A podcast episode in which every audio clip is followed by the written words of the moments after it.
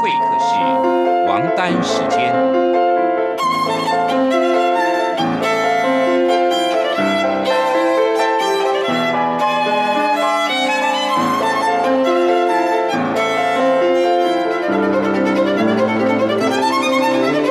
由天安门学生运动领袖王丹主讲。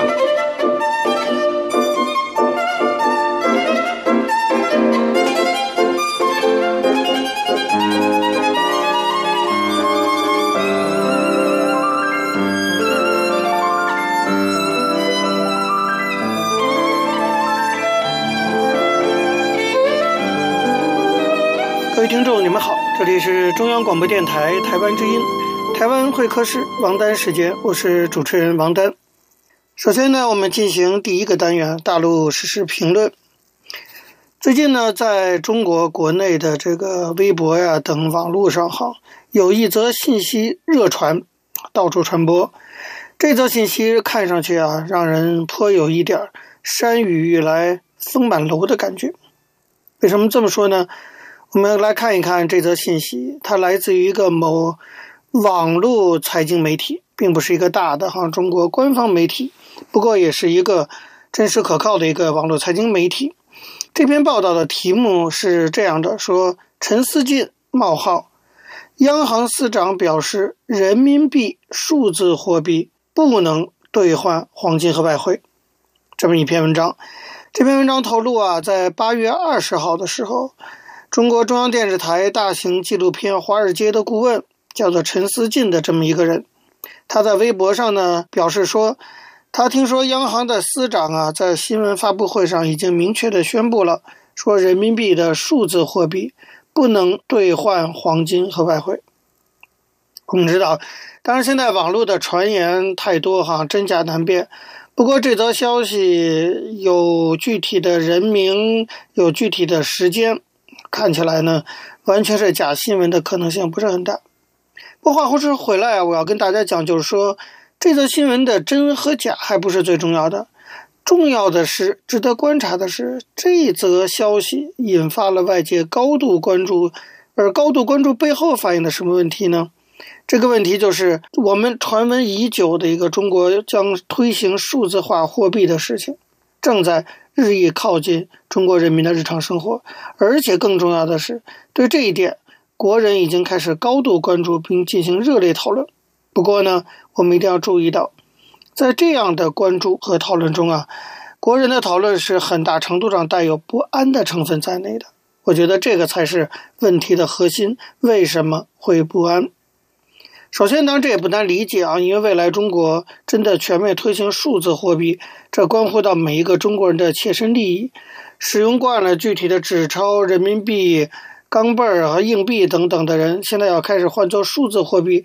我相信很多年纪大的人大概根本都不知道是怎么回事儿。我觉得连我也不太搞得清楚数字货币啊具体到底怎么使用啊，可能都要去有个成语叫“老狗要学新把戏”，那当然会有不安的成分在内。说起来，中国呢是大概从六年前，二零一四年开始规划说要用数字货币取代现金。目前啊，这个数字货币正在全国的二十八个省市推行。原来呢，计划说三年内要替代一半左右的百分之五十左右的现金，现在大跃进宣称要提前到一至两年完成。我们现在。经济活动什么都搞大跃进啊，芯片也要搞大跃进。我过去讲过，现在数字货币化也要搞大跃进。问题就来了，为什么要搞大跃进？为什么这么急？还有一些消息让我们可以参考。八月中旬的时候啊，外界像英国的 BBC 就注意到，中国的一个英文的官方媒体 CCTV 曾经报道说，现在在中国四大银行，就是著名的中国银行、中国建设银行、中国工商银行。还有中国农业银行，这四大银行呢，已经开始对数字货币的展开进行大规模的测试了。那么这次测试的呢，是由中国人民银行牵头研发的一种数字人民币，现在还没有这好的名字啊，当然也不会叫习近平了。那么暂时呢，定名叫做 DC 斜杠 EP，什么意思呢？就是英文缩写了，就是数字货币斜杠电子支付。据说目前有一部分的国有银行的员工。已经开始用这个 DC 斜杠 EP 来进行转账缴费的动作。人民银行最近针对这个事件表示说，他们确实将在下半年积极稳妥地推进法定数字货币研发。据说呀，中国搞这种大跃进哈，就是加速推进数字化货币。一个原因就是说，现在美国的 Facebook 脸书公司现在正积极地筹办他们一个叫做 Libra，或者用中文翻译作“天秤座”的一个数字货币计划。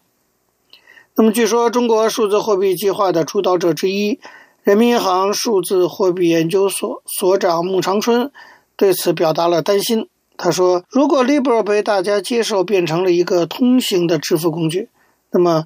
再过一段时间之后，发展成一个世界级的超级主权货币也是完全可能的，因此要未雨绸缪。换句话说，中国担心美国比中国早一步开发出大规模使用的数字货币，成为像美元一样的世界通行的数字货币，那么中国数字货币又吃亏了。其实照理说啊，我觉得数字化货币的推行其实也不仅仅是中国在推动的事情。我们知道，世界各主要的大国好像都有类似的规划。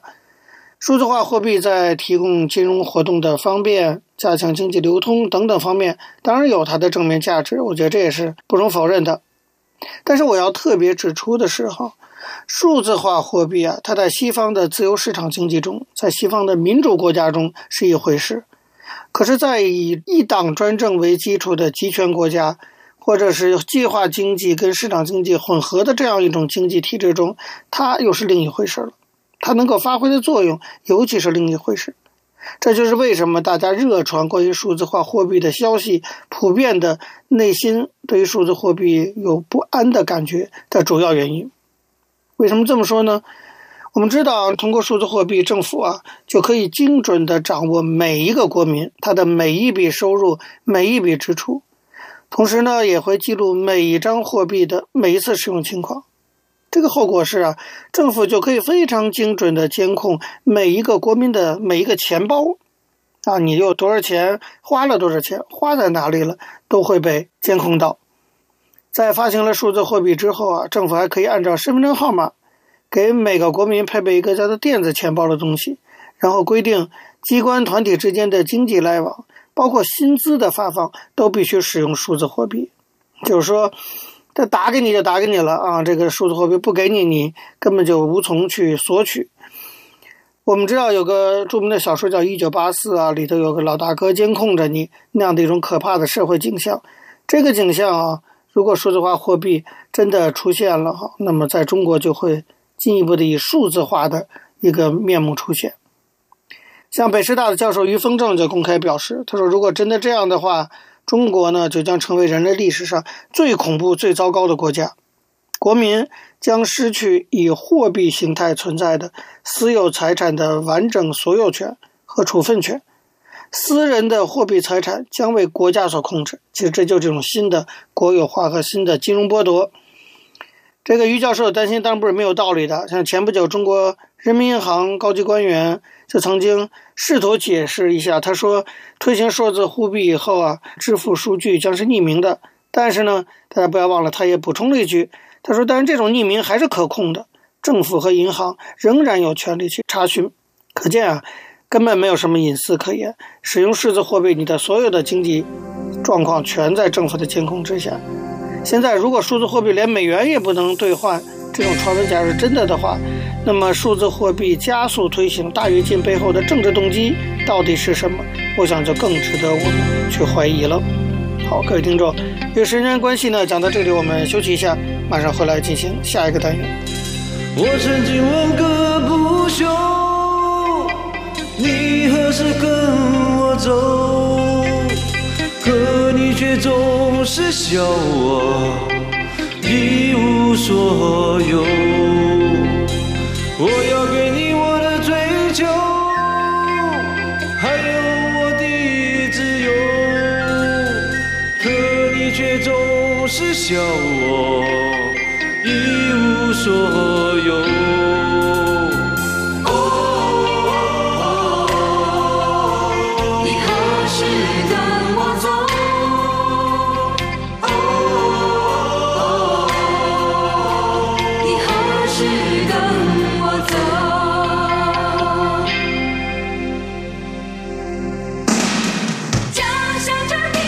听众，你们好，这里是中央广播电台台湾之音，台湾会客室王丹时间，我是主持人王丹。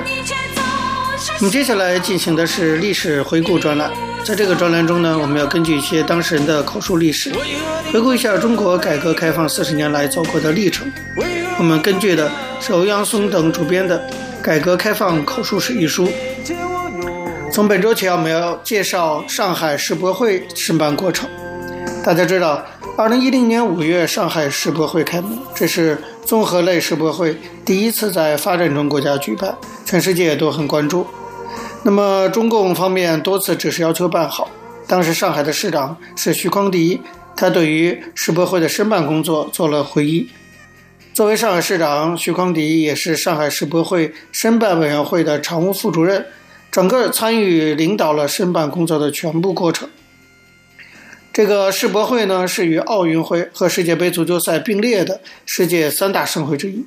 它不仅对经济增长、科技进步起着促进作用，也有助于提升举办国的国际形象，提高国民素质，推动多元文化的交流和融合。中国参与世博会活动历史说起来也很早了，在1851年第一届伦敦世博会上，上海商人徐荣村就以自己经营的十二包中国特产的荣记胡丝参展，引起轰动，并夺得了金银两项大奖。一九八二年，中国重返世博会以后，参加了在国际展览局注册的历届世博会，并一九九九年首次举办昆明世界园艺博览会，吸引了九十五个国家、地区和国际组织参展。上海市考虑申办世博会，历史可以追溯到二十世纪八十年代中期，也就是改革开放初期的一九八四年。当时，一位日本友好人士提出上海应该申办世博会的建议。第二年，在上海市政协会议上，一位香港籍的政协委员再次提出上海申办世博会的建议。香港籍的上海政协委员很多都是从上海出去的企业家，对上海有很深的感情。他们建议通过举办世博会来重振上海国际大都市的雄风，让世界的目光再次聚焦上海。当时的上海市委市政府对这个建议非常重视。市政府分别于1984年、88年责成有关部门对申办1989年世博会和93年世博会做过可行性研究。当时的市长汪道涵还请了一些教授以及相关委办的负责人，成立了一个申博可行性研究小组，专门研究上海办世博会需要哪些硬件、软件，需要多少经费等问题。当时，徐匡迪在上海工业大学任常务副校长，也参加了这个研究小组。但由于八六年、八九年相继发生两次学潮，当时的上海领导人主要的注意力都转移到处理学潮问题上，主要的重心也是放在维护社会稳定上，申办世博会的事情就搁置了。一直到了一九九二年十月，在上海市委的第一次书记办公会上，当时的上海市委书记吴邦国、市长黄菊再次提出要研究一下申办世博会的事情。徐匡迪这时已经是上海市的副市长兼市纪委主任和党组书记。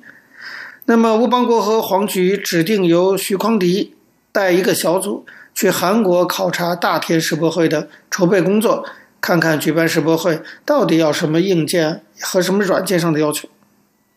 徐光迪率团到了韩国以后，首先感到很惊讶的是，世博会并没有在汉城，也是后来的首尔和釜山这两个城市举办，这是韩国第一、第二大城市。世博会也没有在交通便利的仁川举办，而是在韩国的一个小城市大田举办。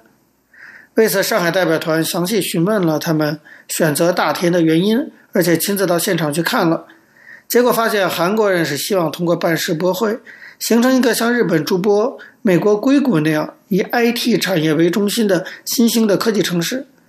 所以，大田所有的建设都是围绕着这个考虑展开的。韩国投入了非常大的国力，为办世博会专门修了高速公路、高速铁路。上海团去的时候，路还没有修好，从汉城到大田要坐两个半小时的汽车。韩国人说，路修好以后啊，从机场到大田就只要四十五分钟。当时大田除了展馆，还建了不少辅助的生活设施，但都不是很大。在世博会期间接待来访的客人，世博会之后就变成公寓，给来这里创业的年轻人居住。这次韩国之行，徐光迪说他印象比较深的有两点，一个是基础设施非常重要，办世博会对硬件的要求很高；第二个是韩国人非常有创意，世博会之后，所有新建的设施都将成为新兴科技城市的起点。从韩国回来以后，他们就向上海市委做了汇报。大家觉得，当时困扰上海的事件很多，像浦东开发刚刚起步，到处都在修路建桥，整个上海就像个大工地。浦西中心城区的交通状况非常差，从虹桥机场到静安区要一个小时。如果上海的基础设施没有大的改善，不拿出一个新的城市面貌展现给世界，恐怕就是办世博会，参观者来了以后也会怨声载道的，就达不到举办世博会的目的了。鉴于这样的状况，上海市委当时决定先做好准备工作，主要做四方面事情。第一呢，就是搞好市内的交通，让老百姓出行比较通畅。所以高架桥是市内交通建设一个重点，先后建了南北高架、东西高架，还有内环线的高架。地铁一号线当时即将竣工，决定马上建设从静安寺到陆家嘴的二号线。当时过江的大桥已经有了，又增加了延安东路的过江隧道。大连路的过江隧道也在加快建设。此外，上海还修了从虹桥机场一直到浦东的快速通道。第二个呢，就是加快浦东新区开发，树立上海改革开放的新形象。当时上海城市规划已经确定，外滩三十七栋维多利亚式建筑作为上海的历史性地标，全部保留。同时加上泛光工程，使这些建筑成为上海的历史人文的名片。但这些毕竟上海开埠时外国人在租界里投资建设的，上海需要树立一个属于新上海的形象，体现改革开放的面貌。那么陆家嘴正好在外滩对岸的浦东，上海市委当时考虑要把从南浦大桥到陆家嘴这一段1.5公里的浦东岸线尽快开发建设起来，而且应该比黄浦江对面的上海外滩的老建筑要更新更高。一九九二年秋天，东方明珠电视塔拔地而起，香格里拉饭店正在建设。上海市确定马上要建金茂大厦，同时围绕上海证券交易所四周三十层左右的各银行、保险公司大楼也都在建设中。浦东开发实质性推进以后，形成一个和浦西相呼应、更有震撼力的城市形象。第三就是建成沪杭沪宁高速公路。办世博会肯定会吸引很多人来参观，但是世博会、奥运会不一样。奥运会每四年一次，前后就二十多天，观赛机会难得，而且作为竞技体育，有国家之间的竞争，比较吸引眼球。特别是自己国家的球队或者运动员比赛的时候，观众更有激情，所以场馆的上座率是有保证的。而世博会举办的时间长达半年，要保证场馆人流始终比较饱满，很难。世博会的参观者当然来自全国各地，还有来自国外的。但华东地区，特别是周边江苏、浙江一带的长江三角洲，有一亿四千万人，这些就是上海市瞄准的主要对象。他们可以做到早上来参观，晚上回去，不需要住宿，花费较少。所以上海必须尽快建成沪杭沪宁高速公路。最后就是建设浦东国际机场。二十世纪九十年代中期，虹桥机场周边已经被建筑包围，改扩建不容易了。而所有的国际性大城市几乎都有两个以上的国际机场，像伦敦、东京、巴黎都有两个，纽约有三个，上海仅有一个机场，满足不了庞大的客流量需求，所以上海市决定加快浦东国际机场建设，这样上海两个机场一东一西，相距四十公里，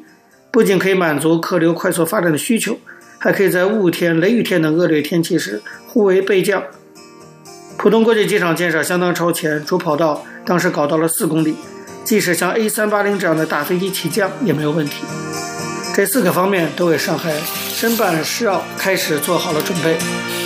好，各位听众，因为时间关系呢，讲到这里我们休息一下，马上回来进行下一个单元。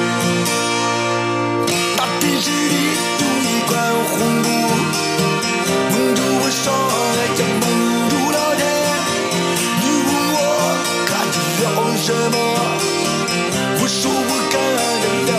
幸福，这个感觉只让我舒服，它让我放掉我没地住。你问我还要去何方？我说要上你的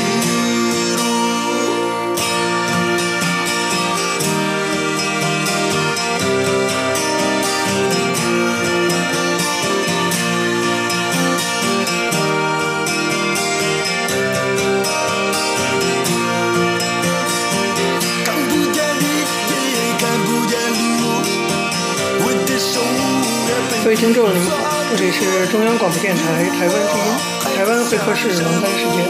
我是主持人王丹。在今天的台湾经验专栏中呢，我们继续向大家介绍，在台湾民主化过程中一项非常重要的民主事件，那就是公投、公民投票。我们希望从台湾的这个民主发展的经验中，提供给未来中国的民主建设一些参考和借鉴。我们根据的是台湾智库针对这个问题进行的一些资料整理。上次我们介绍到一个西方的著名政治学理论家 Chambers 关于审议民主与公民投票的一个论述，他应该说是少数啊关注于审议民主与公民投票相互之间关系的这么一个学者，女学者。他虽然关心公共领域的扩大，不过他也知道，没有选票呢，公民的声音就无法转化成决策。而投票的机制使得公共讨论和政策决定之间能够产生相关的这种连接性。缺乏了这种连接关系的话，公共讨论就只是消耗参与的热情，而没办法去影响政策的决定。不过另一方面，他也指出，公民投票呢常常被批评为多数统治的倾向，以及缺乏弹性的正反之间的这种对决。那么，这常常会使得人们缺乏动机就公投议题进行公共审议。所以，他的结论是说，公投民主似乎是一种闪避审议的民主。不过，我们觉得，如果与 Chambers 同样关心公民投票与审议民主的关系的人啊，那么尤其是在台湾看过这个公投的实践过程的人，应该也会注意到另一个方面，那就是民主化的关注焦点其实不应该。仅仅是投票权利的扩大，它应该更加致力于的是什么呢？是公共领域的扩大。当然，对于公投有碍公共讨论，刚才詹姆斯这个观点其实也不见得就完全的正确。为什么呢？因为公民投票它使得一般民众具有政策决定的议题发动权，使得政策决定的场域呢从代议机构移转到投票所，这其实可以扩大公共讨论的机会。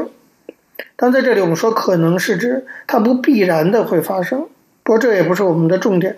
我们的重点是说，不是公民投票这种直接民主的实践有利或不利于审议民主的操作，这个不是我们关心的重点。我们关心重点是说，正是因为公民投票它存在一些经常受到批评的可能存在的一些弊病，所以公民投票才必须跟公共讨论结合在一起。才有可能降低可能的运作缺失，来实现一些规范性的民主理念。接下来，我们来对照两种民主的模式，哈，一种呢叫做总和式的民主，那就是集合在一起；一种或者我们叫集合式民主。另外一种呢就是审议式民主。从对照中，我们希望可以看到审议民主的理念以及审议民主和公投民主的关联。当然，我们也会讨论支持与反对公民投票的论证。我希望大家看到是说，公民投票必须与公共讨论结合，才能使知识的论证获得坚实的基础，使得公民投票降低可能产生的负面的政治社会效果。其实，我们力图告诉大家的结论就是说，结合审议民主理念的公民投票制度是如何的有助于民主的深化。那么展开来讨论的话，我们要说当前的政治理论呀。对于民主的想象，其实是基本上就是两种主要的模式，一种呢就是以投票为中心的，我们称为总和式民主；还有一种呢就是以讨论为中心，我们叫做审议式民主。这两种民主的模式啊，对民主制度的基本架构，其实当然都有相同的假定，但是也有不同的地方。这不同地方呢，主要就是在于对民主的过程有不同的理解，比如说。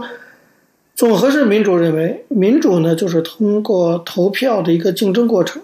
把个人的偏好加一个汇总，所以我们叫总和式民主嘛，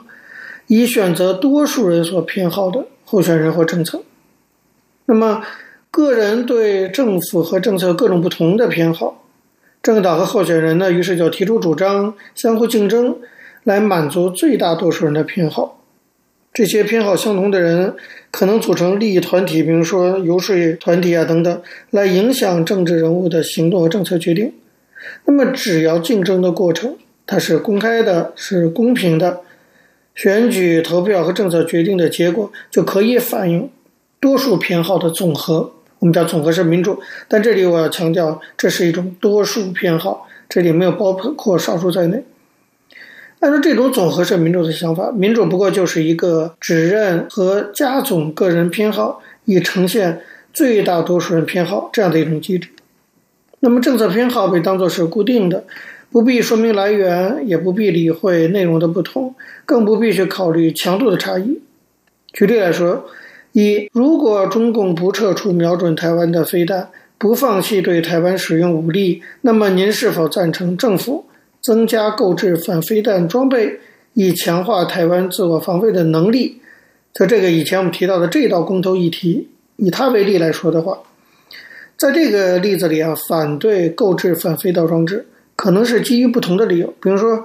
有的人是因为和平主义，他本身就是历来就是反战的这种主张；也有人是担心大量购置武器将造成预算的排挤效应，影响到基础设施建设；还有人呢认为必须部署攻击性武器，而不一定是防御性的反飞弹装置，才能有效地遏制对岸的武力威胁；或者有些人根本就是为了反对而反对的，就是要跟政府唱反调，就不喜欢你民进党。但是投票机制它无视于政策偏好，是基于不同的理由。你从这个票上我们看不出他具体反对的理由来，我们看到的就是反对。所以只把一张张的赞成或反对的选票加总计算，来决定哪种偏好占多数，这当然是有问题的。这种集体决定的结果其实未必是理性的，因为这个结果它只是汇聚个人的偏好加总而成的，而并非是透过一个推理的过程来达成的。我们甚至都不知道这些反对的人都出自于哪些理由来反对。那么，如果民主这种制度，它就变成只是来汇集个人偏好的一种机制的话，那么个人就无需离开私人利益的领域，去跟有不同偏好的其他公民进行互动了。我们也不用去关心，更不用去说明个人的偏好如何因为参与政治过程或与他人互动发生改变。所以，这种总和式的民主观对民主的理解是有缺点的。这个缺点就是它缺乏一个公共性这个面向。那么，这种总和式的民主模式其实也缺乏客观和理性的基础来评价政策决定的优劣。总和式民主重视的是程序的正当性，只要程序是公平的，能够使得结果反映多数人偏好，那么根据多数偏好采行的政策就是好的政策。这使得我们没办法评价政策实质内容的道德正当性。如果民主的过程就是汇聚最大多数人的偏好成为政策，那么那些跟多数人偏好有不同意见的少数群体，他也不见得就会心悦诚服地接受结果。所以，总和式民主显然是有问题的。那么，我们需要补充的是什么呢？就是审议式民主。审议式民主为什么能够补充这些缺点呢？我们下次再向大家介绍。各位听众，由于节目时间的关系，今天的台湾会客室王丹时间到这边结束了。非常感谢您的收听。如果各位听众对我们的节目有任何的指教，可以写信到台湾台北市北安路五十五号王丹说，或者发电子邮件信箱到八九六四 @rti 大 org 大 tw。我是王丹，下次同一时间再见。没有烟抽